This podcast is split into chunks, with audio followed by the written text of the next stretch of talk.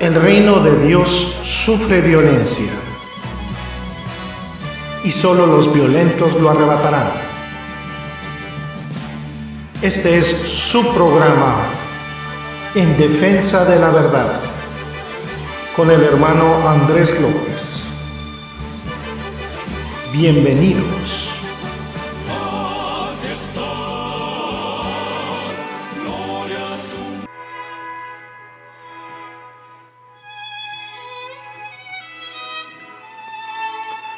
¿Qué tal, qué tal, amados escuchas Bienvenidos a este, esta nueva emisión de nuestro programa, su programa llamado En Defensa de la Verdad, donde exponemos y damos a la luz todas estas verdades que tienen que ver con la sana doctrina. Yo soy su hermano y amigo Andrés López. Bienvenidos aquí a Radio Cristo Viene, aquí en nuestros estudios en Ontario, Canadá.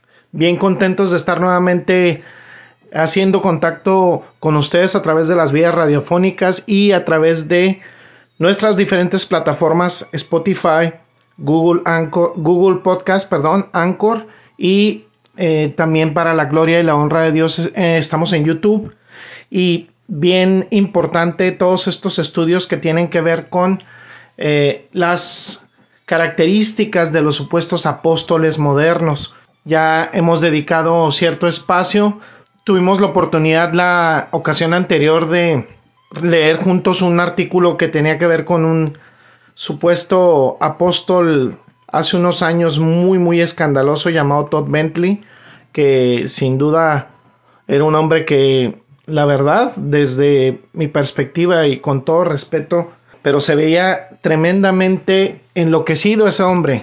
Y no pues Últimamente no he sabido nada de él, quién sabe, igual este habré de googlearlo pronto para ver qué, sucede con él. Espero que ya no esté en los círculos religiosos ni en los círculos evangélicos.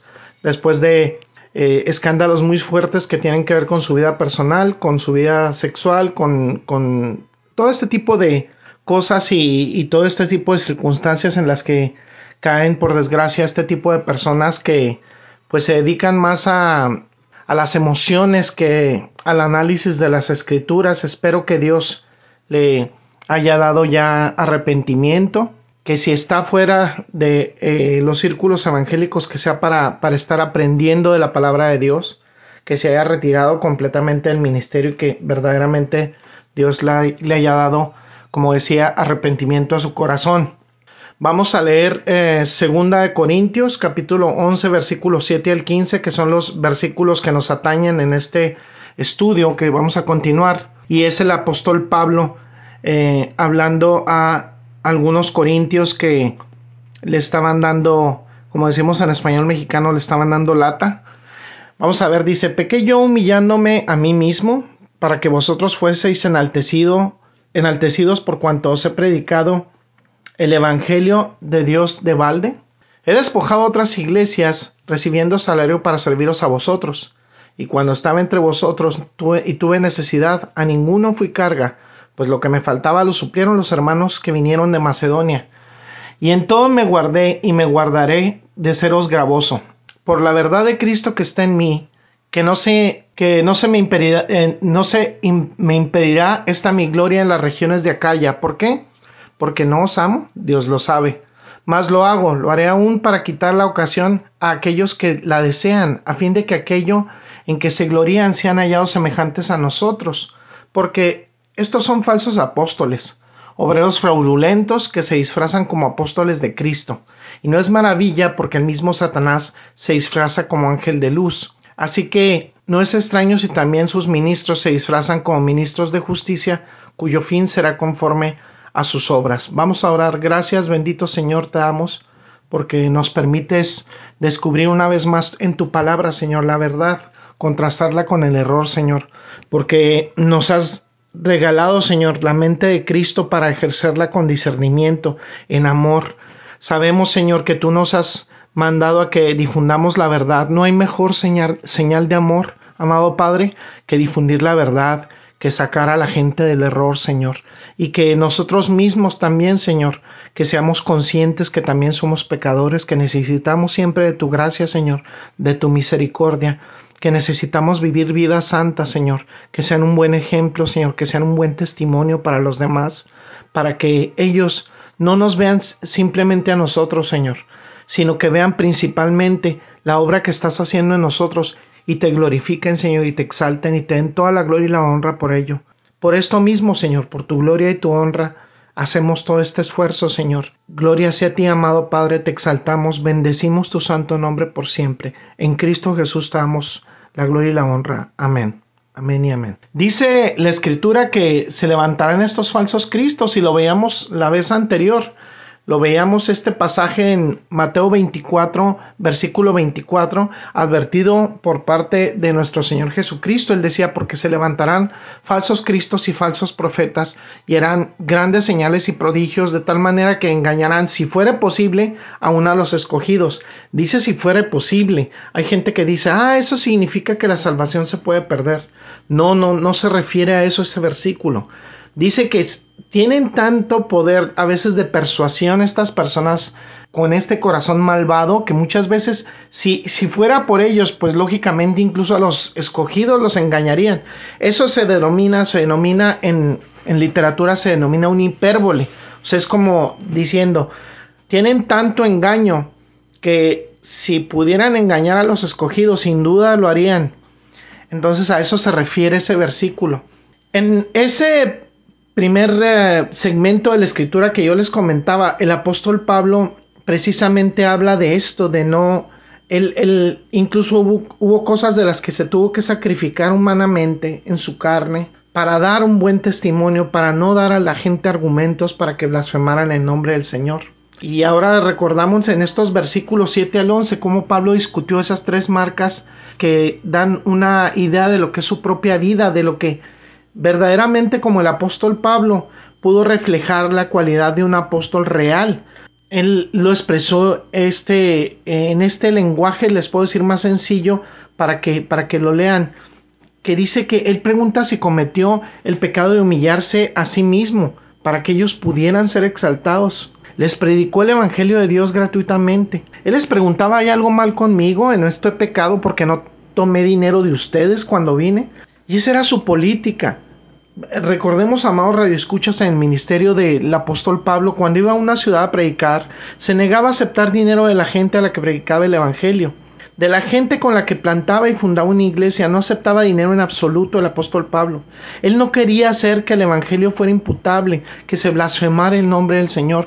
No quería convertirse en una carga para ellos. Y no quería ser visto como una parte de la gran lista de filósofos, de oradores, de maestros que ejercían su oficio en el mundo, en el mercado, le ponían precio a sus cabezas y cobraban honorarios a sus alumnos por, su, por sus enseñanzas. Él no quería ser así, quería diferenciarse de los maestros comunes y corrientes, que adjuntaban a sus, a sus enseñanzas una tarifa. Él no quería ser responsable como ellos de lo que de lo el descrédito que tenían de la imagen también a nivel social que eso demeritaba en ellos. Él no quería hacer un evangelio de mercenario, no quería que la gente pensaba que tenía un motivo vil y mercenario para compartir el evangelio, no quería hacer carga a las personas a las que ministraba y no lo hacía por orgullo, él no aceptó su dinero y era una política estándar y eso fue lo que hizo en Corinto. Entonces él les pregunta, ¿he cometido algún pecado? ¿Por qué? Porque los falsos apóstoles lo criticaron por eso. Querían que aceptara dinero. Decían que era una falsa modestia porque querían ser vistos como iguales a él y hablar sobre eso y criticarlo sobre eso más adelante. Por eso no lo hizo. Por eso atacó eso con un esfuerzo. E, él hizo un esfuerzo. Seguramente hubo cosas eh, que tuvo que sacrificar como ser humano. A lo mejor tuvo en algún momento dado algunas carencias. ¿Por qué no? ¿Por qué no decirlo? Pero eso no logró intimidarlo. No lo lograron obligar a que aceptara dinero. Bueno, dijeron, él no acepta dinero de ustedes porque probablemente no le pone precio enseñanza porque pues su enseñanza a lo mejor no vale nada. En otras palabras, él mismo lo ha valorado sin cobrar nada porque no vale nada. ¿Y qué creen, amados escuchas Muchas veces hemos, bueno, no muchas veces, pero quizá algunas veces he, llegado yo a tener esa apreciación por parte de algún hermano o una supuesta hermana en Cristo, ¿no? Como a veces no estamos dentro de una organización religiosa, no estamos cobrando dinero, no estamos cobrando ofrendas o diezmos. Muchas veces la gente piensa que eso demerita el mensaje. El mensaje no tiene que ver nada con lo financiero. Eh, lo financiero es otra área. Miren, yo honestamente le doy gracias al Señor que el Señor me ha colocado en una posición en donde eh, nos podemos hacer cargo ahorita del ministerio financieramente. Sin embargo, eh, yo les puedo decir que la, verdad no necesitamos eh, ese, ese esfuerzo por parte de las personas, de, de que haya personas que nos apoyen. En este mismo tenor se conducía el apóstol Pablo y lo podemos anotar, amado Radio Escuchas. Él no aceptaba dinero de una iglesia en la que estaba ministrando. Podía aceptar algún, algún dinero de otra iglesia que lo enviara por amor. Y eso fue lo que pasó. Era su, era su evidencia de humildad. Trabajó con sus propias manos en un oficio común y eh, no le puso precio al Evangelio. Para que no fuera una carga para las iglesias que recién comenzaban, ni tampoco para confundir a los nuevos las personas que empezaban en Cristo, un hombre de humildad, un hombre con modestia que no buscaba nada para sí mismo. Y él se caracteriza por la verdad. La verdad de, Cristo está en mí, dice en el versículo 10. Y esta, esta gloria mía no cesará en las regiones de Acaya, no va a cambiar su, su forma de pensar, su política en, en, ningún lugar. Va a seguir haciendo lo que, lo que pudiera sin recibir nada de nadie en esta región porque la verdad de Cristo está en él. Y esas donaciones que se le hacían, esas contribuciones que se le hacían, eran contribuciones en amor que los hermanos eh, solicitaban hacerle, no que él solicitara dinero. Y nos recuerda esto que no solo predicaba la verdad, sino que vivía conforme a la verdad del Evangelio, un hombre con integridad. No solo era la verdad de Cristo en él, sino él mismo representaba la verdad con su vida, tenía convicciones, vivía de acuerdo a esas convicciones, estaba marcado por la verdad. Y vemos el versículo 11 que dice, ¿por qué? Porque no te amo, lo acusaban de no tenerles amor y por eso no aceptaba dinero. Él no quería que fuera una obligación. Sabía que había falsos apóstoles tratando de presionarlo, diciendo que no amaba a los corintios, diciendo que había valorado su ministerio como nada y que si quería ponerle valor a su ministerio debería tomar ese dinero. Si realmente los amaba, tendría que quitarles el dinero, una presión que querían poner sobre él para que el apóstol Pablo fuera o estuviera en la categoría de ellos mismos. Querían que cambiara su forma de pensar, que cambiara su política y que tomara dinero. ¿Por qué tomaban dinero ellos también? Y al tomar dinero ellos pues no se veían bien. ¿Por qué lo están haciendo?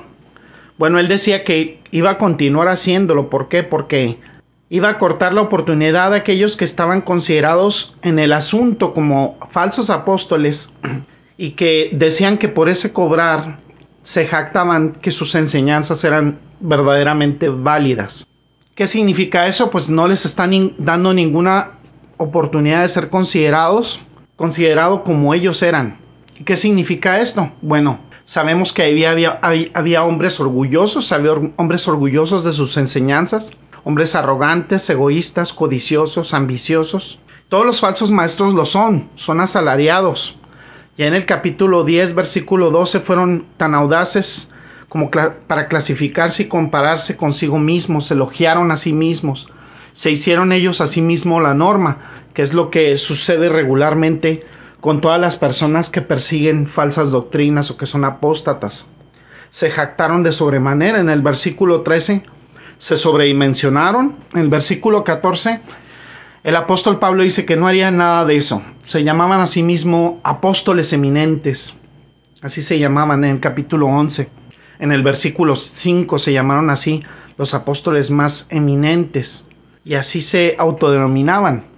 En el capítulo 12, versículo 11, Pablo se refiere a eso, la palabra era como decir superapóstoles, así que vienen a la ciudad diciendo somos de Cristo, somos de la iglesia de Jerusalén, somos los verdaderos apóstoles, somos los superapóstoles, como si fueran los apóstoles más eminentes, la medida, somos el estándar. Y se encomiaron a sí mismo de esa manera, se pusieron en un pedestal a sí mismo. Clamaban porque la gente los idolatrara. gente fanfarrona, arrogante, como así son. Y esta misma característica, esta soberbia, la podemos ver en toda la gente que difunde falsas doctrinas, que se pelea por tener una imagen, por tener un prestigio, y se engrandecen. El único que debe ser engrandecido cuando nosotros difundimos el, el, Evangelio es Jesucristo. ¿Y cómo iban a poder ser considerados iguales a Pablo entre aquellos que creían que Pablo era un verdadero apóstol? ¿Cómo podrían tener éxito si al decirse igual, iguales al apóstol Pablo, si el apóstol Pablo no estaba tomando dinero, si El apóstol Pablo tomaba dinero, entonces podrían decir, bueno, simplemente operamos de la manera en que lo hace el apóstol Pablo. Estamos al mismo nivel que él. Así que querían inducir al apóstol Pablo a tomar dinero. Querían dinero y querían ser considerados iguales a él. Debido a que el apóstol Pablo no aceptaba dinero, lo vieron como una amenaza, porque así ellos podían decir que había una desigualdad y lo colocaron en una posición un tanto embarazosa también. La postura del, apóstol Pablo fue una gran vergüenza para ellos. Él estaba predicando de manera gratuita. Más bien, es, esta postura que tomó el apóstol Pablo los expuso a ellos, hizo que se cayeran sus caretas y sus máscaras, porque él no pedía nada y ellos persistían en pedir dinero. Y por supuesto todos los falsos maestros hacen eso, ven la ganancia. Bueno, el apóstol Pablo no se iba a dejar engañar por estas estratagemas, por estas, estas estrategias. Ahora, amados hermanos, no quiero ser malinterpretado.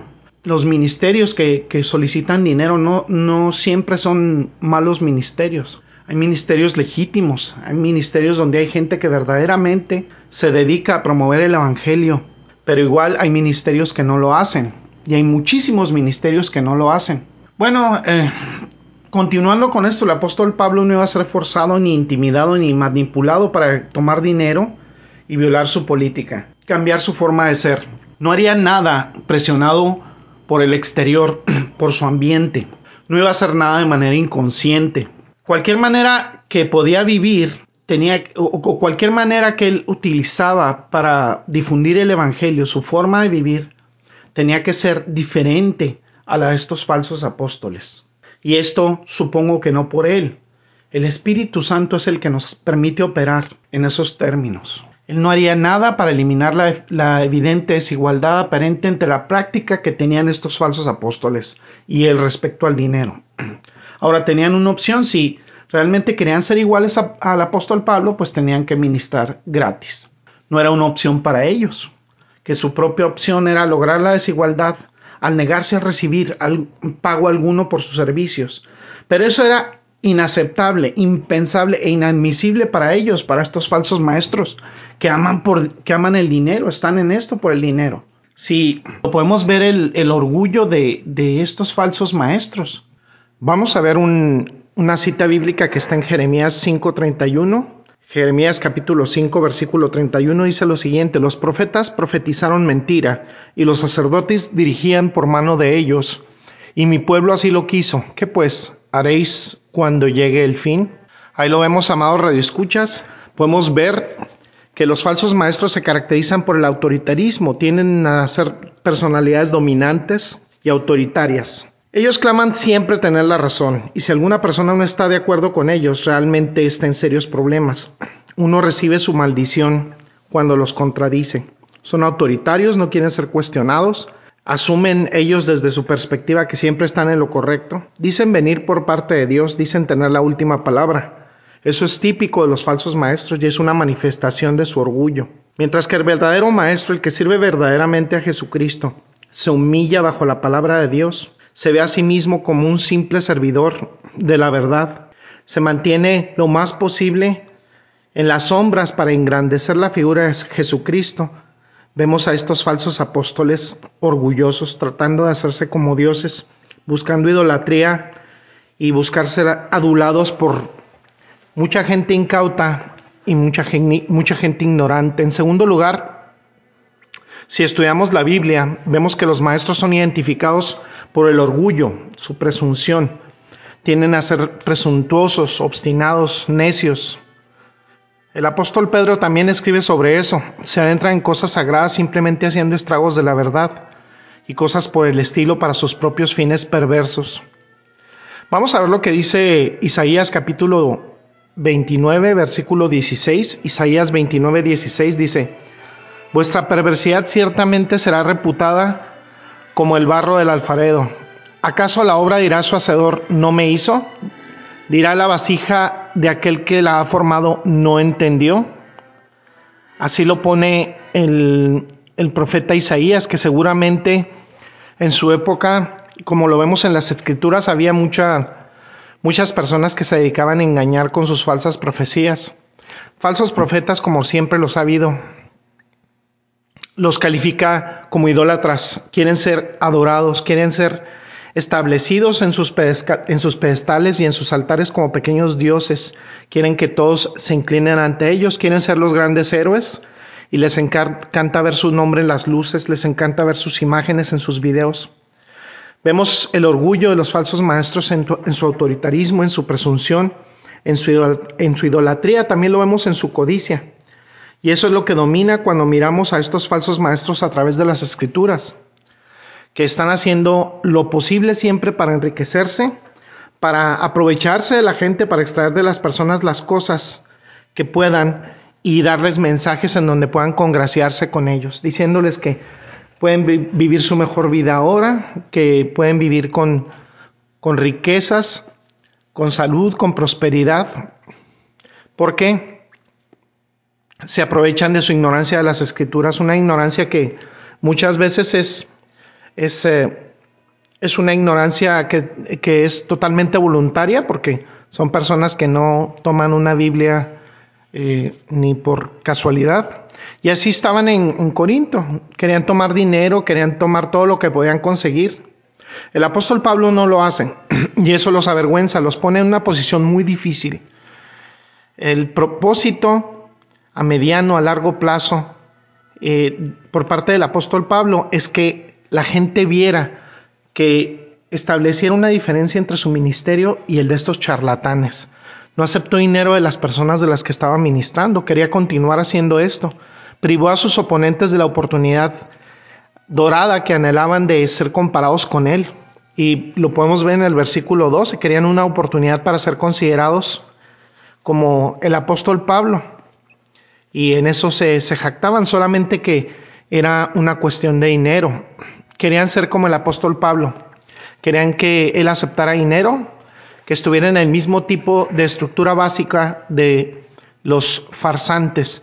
Y lo que el apóstol Pablo esperaba era que, su dependencia financiera resaltara la dependencia financiera de sus rivales. Es por eso que el apóstol Pablo trabajaba. Él se dedicaba a un trabajo y era remunerado por su trabajo. Y él pensaba que esto podía hacer que los corintios reconsideraran su actitud hacia él.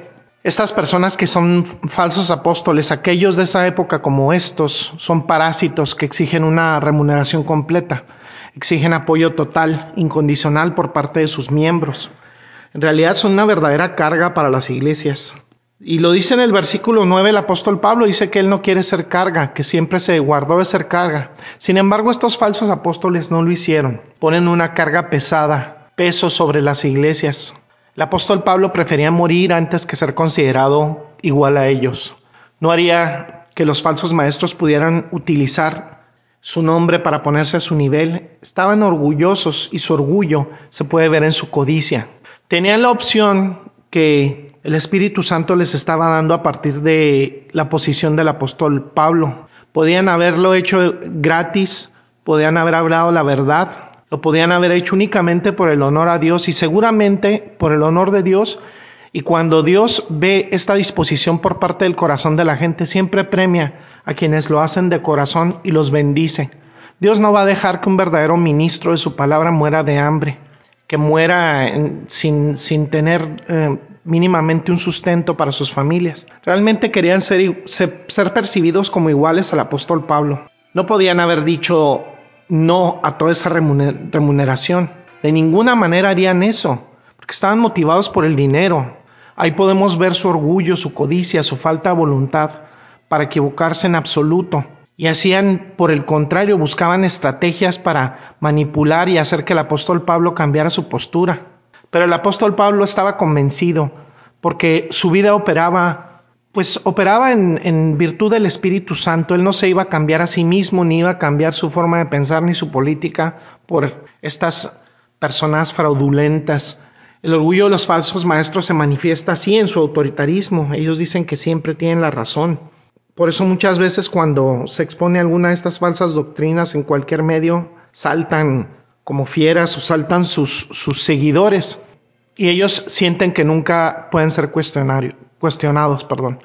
Su orgullo se manifiesta en una presunción, entra en el reino de Dios sin orden, sin concierto, eh, ejercen su oficio como si no hubiera Dios, no, no tienen en cuenta a Dios, le dan la espalda ni a Dios, ni a Jesucristo, ni al Espíritu Santo, ni a la palabra de Dios.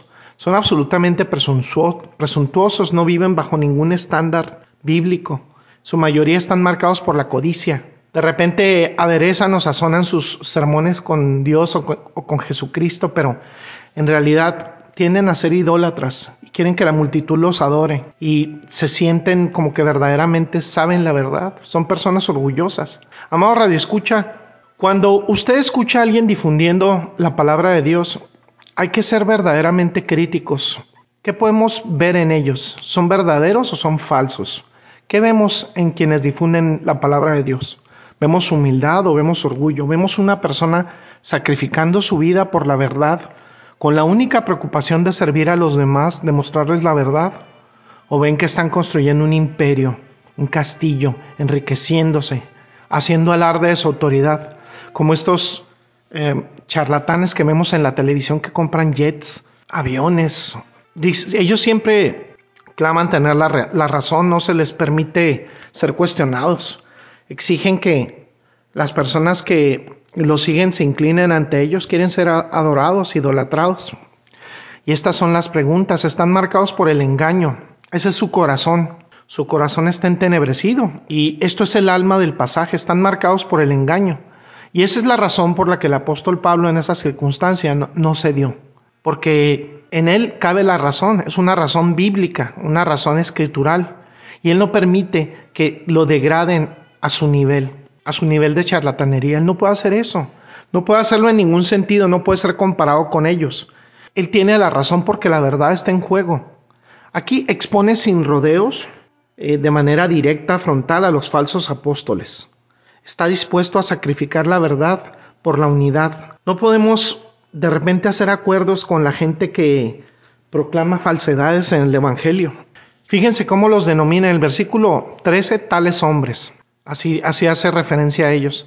En el versículo 2 algunos. En el capítulo 10 versículo 12 algunos o ellos. En el capítulo 11 versículo 4 si alguno viene y predica, ellos son llamados algunos, unos, los más eminentes apóstoles entre comillas.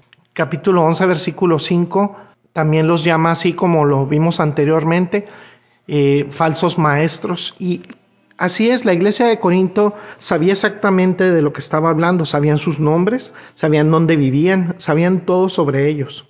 Eran mercaderes farsantes, muchos de ellos, en capítulo 2, versículo 17, que trafican con la palabra de Dios, mercenarios, venden la palabra de Dios, pero no vienen de Dios, corrompen la palabra de Dios, la manipulan, la tuercen tergiversan. De hecho, es de lo que están hablando, por eso se refiere a ellos como tales. Y todos en Corinto sabían sus nombres, sabían exactamente quién er, quiénes eran. Y así es como se refiere a ellos. No necesitan ni citarlos por nombre, porque la gente sabe quiénes son.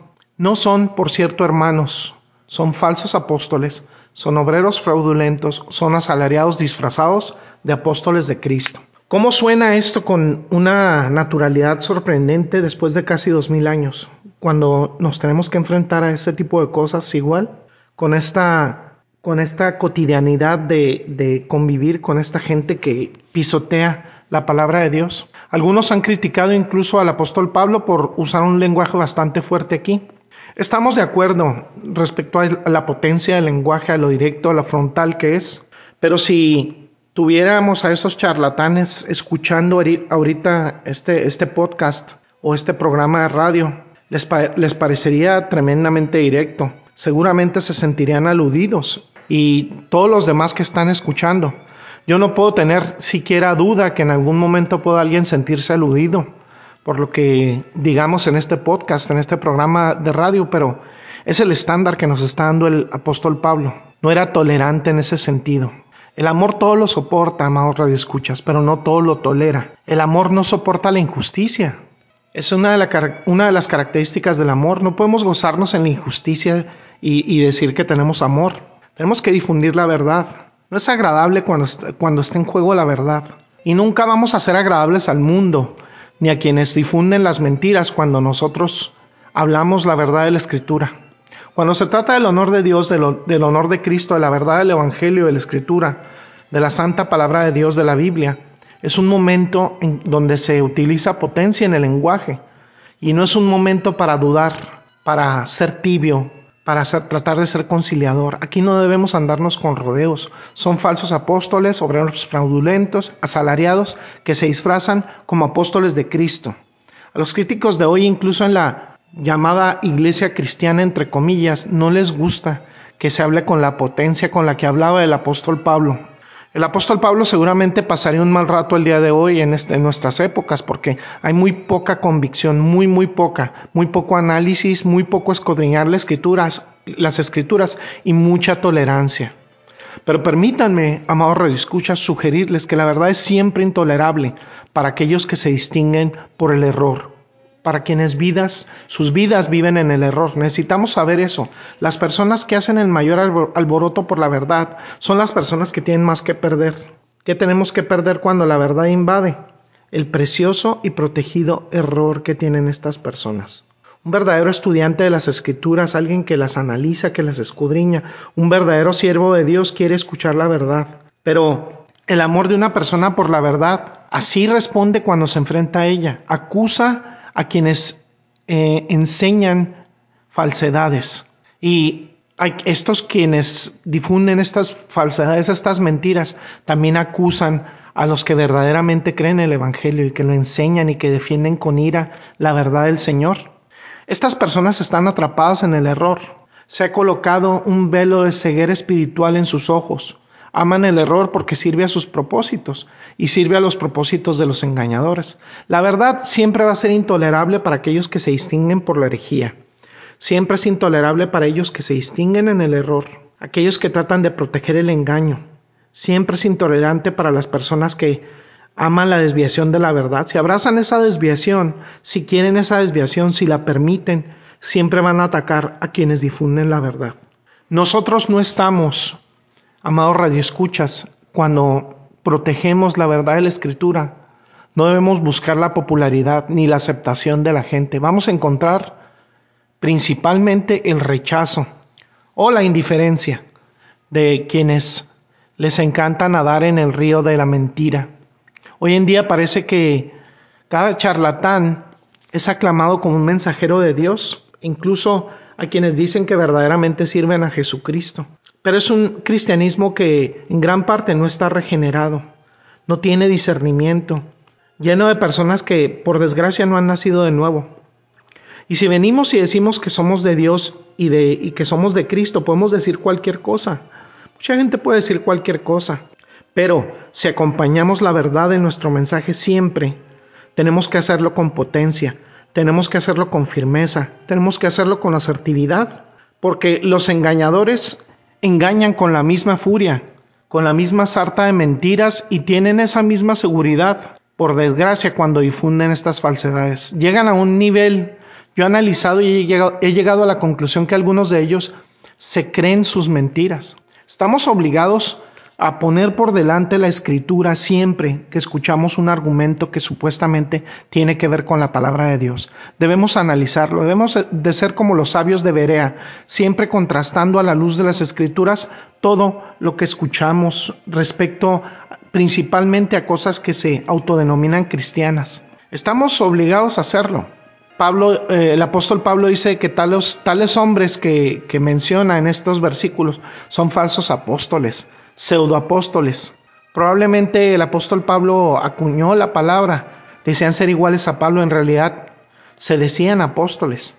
De hecho, al final del versículo 13 se disfrazan como si fueran apóstoles de Jesucristo. Ellos afirman ser iguales a Pablo, a Pedro, a Santiago, a Juan, a Andrés, a Felipe y al resto, al resto de, de los apóstoles.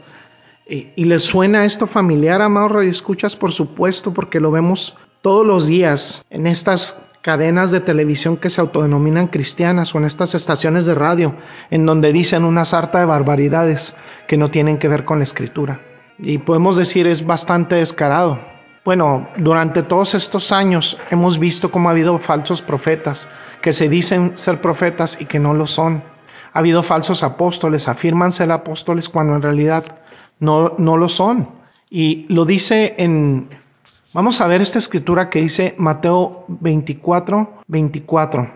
Mateo capítulo 24, versículo 24 dice, porque se levantarán falsos cristos y falsos profetas y harán grandes señales y prodigios, de tal manera que engañarán, si fuese posible, aún a los escogidos, a quienes dicen ser apóstoles de Cristo. Y estos tipos han venido a la iglesia y dicen, somos los verdaderos mensajeros de Jesucristo.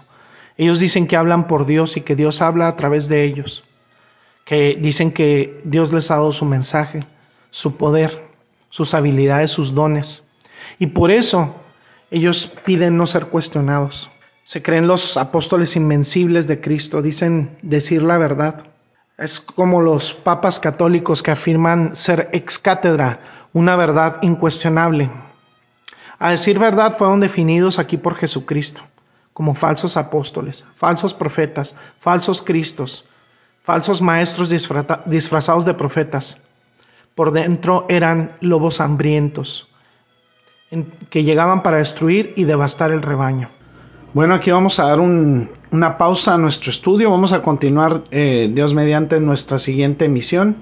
Ahora te voy a hablar a ti que estás escuchando este programa, que no has recibido a Jesucristo como tu único y suficiente Señor y Salvador. Hay varias maneras de explicar la siguiente afirmación, que somos salvos por gracia por medio de la fe. Debido a la gracia somos salvos por medio de la fe. Por la bondad somos perdonados mediante la fe en Jesucristo. Dios es tan misericordioso que nos ofrece la fe, eh, nos ofrece la salvación basada en nuestra fe, no en nuestra habilidad de, de ser perfectos ni en nuestras obras. Dios provee la gracia, nosotros proveemos la fe nosotros aceptamos o rechazamos a Jesucristo. La gracia de Dios es la que Él revela que debemos ser salvos, es el plan de salvación. Y esta gracia de Dios se manifiesta en una obediencia a la Escritura. Muchas veces nuestro problema es que nos cuesta entender la gracia y nos cuesta primeramente entender que nosotros estamos en deuda con Dios. Y estamos en deuda con Dios porque no le hemos obedecido. Dios es el creador del universo y Él ya ha diseñado el, eh, universo conforme a, normas y a reglas eh, universales que operan de manera natural, pero también respecto a normas morales que no hemos seguido. Y estas normas son los diez mandamientos. Todos hemos desobedecido los diez mandamientos. Dios es santo, santo, santo, y Dios no puede ver el pecado. Un solo pecado basta para que nosotros tengamos que vivir una eternidad en el infierno separados de Dios, porque Dios habita en, una perfecta santidad. Dios no puede convivir con el pecado. Nos cuesta entender que Dios haya mandado a su Hijo unigénito, que haya muerto en la cruz del Calvario y resucitado al tercer día para darnos salvación, porque nosotros somos personas orgullosas, pecadoras, no podemos animarnos muchas veces a aceptar el amor y la misericordia de Dios, que en realidad no nos cuesta nada en el sentido de que no tenemos que pagar por ello. Generalmente terminamos diciendo que, que creemos en la gracia, pero reducimos un sistema de obras que no es la, la salvación, un sistema de obras que no es bíblico. Dios provee la gracia y nosotros recibimos a Jesucristo como nuestro único y suficiente Señor y Salvador, nosotros tenemos que mostrar fe. La salvación es como un premio que Dios ha reservado y está en una caja, fuerte. Los números de combinación son la gracia. Tenemos que abrir esa caja y tenemos que poner fe en el Señor Jesucristo, confiar en Él como nuestro único y suficiente Señor y Salvador. La gracia es responsabilidad de Dios, la fe es nuestra responsabilidad. Esta fe nos va a ser reafirmada al pedirle a Jesucristo que nos perdone, a pedirle a Dios que nos perdone por haberle fallado y Él nos dará su Espíritu Santo y nos permitirá reforzar esa fe. tenemos que ser responsables y tenemos que rendir cuentas como seres humanos. Es por eso que necesitamos la salvación, porque nuestros, nuestras buenas acciones son como trapos de inmundicia, únicamente por medio de la fe en Jesucristo y en el confiar en Él podemos obtener salvación. Yo te invito, amado Rey Escucha, si tú no has recibido a Jesucristo como tu único y suficiente Señor y Salvador, yo te eh, invito a que lo hagas el día de hoy. ¿Cómo lo puedes hacer? Pidiéndole perdón, arrepintiéndote por tus pecados. ¿Quieres verdaderamente dejar de vivir tu vida pecaminosa? ¿Quieres verdaderamente a Cristo?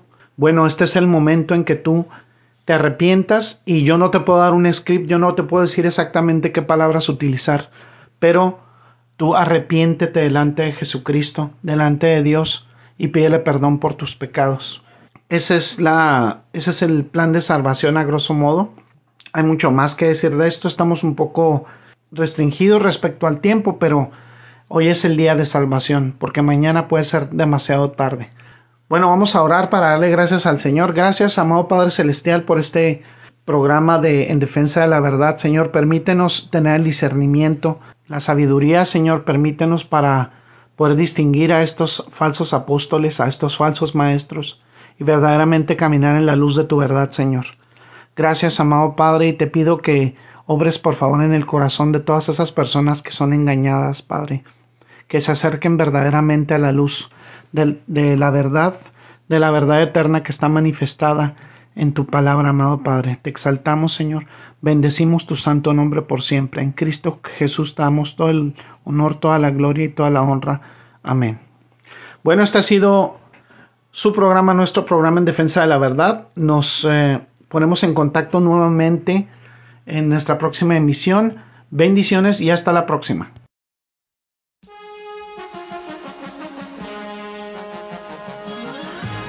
Gracias por acompañarnos en este su programa en defensa de la verdad. Lo esperamos para nuestra siguiente emisión.